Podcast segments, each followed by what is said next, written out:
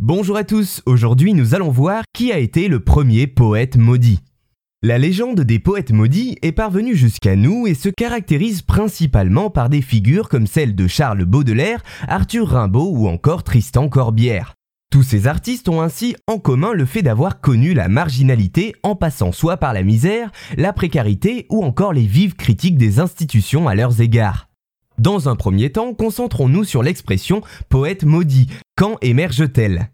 Eh bien, cette formule est apparue en 1883 comme titre d'une série d'essais de Paul Verlaine, publiée sous forme de recueil en 1888.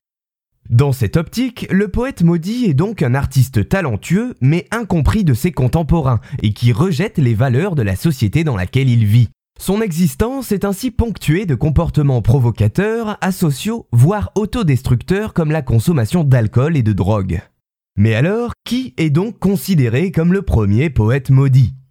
Eh bien, il s'agit du poète français de la fin du Moyen Âge, François Villon, qui a vécu au XVe siècle. Voleur, assassin et poète, pour reprendre le titre d'un téléfilm sur sa vie sorti en 2009, François Villon fut une figure assez ambivalente de l'histoire de l'art. Né en 1431, il fut un délinquant multirécidiviste et marginal, bien qu'étant néanmoins considéré comme l'un des poètes les plus importants de langue française.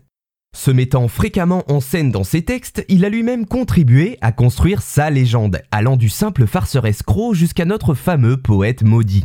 Après avoir été condamné à la pendaison pour une rixe à 31 ans en 1463, il est banni de la ville de Paris pour 10 ans.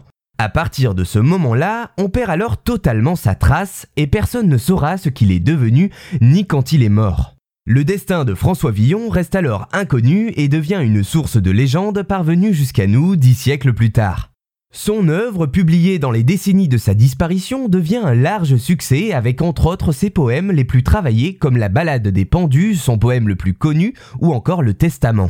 Écrite en moyen français, ces rimes renversent les valeurs de l'époque en faisant parler les condamnés par exemple, regorgent de vitalité et pullulent d'éléments grotesques et paillards ainsi que d'innovations de langue.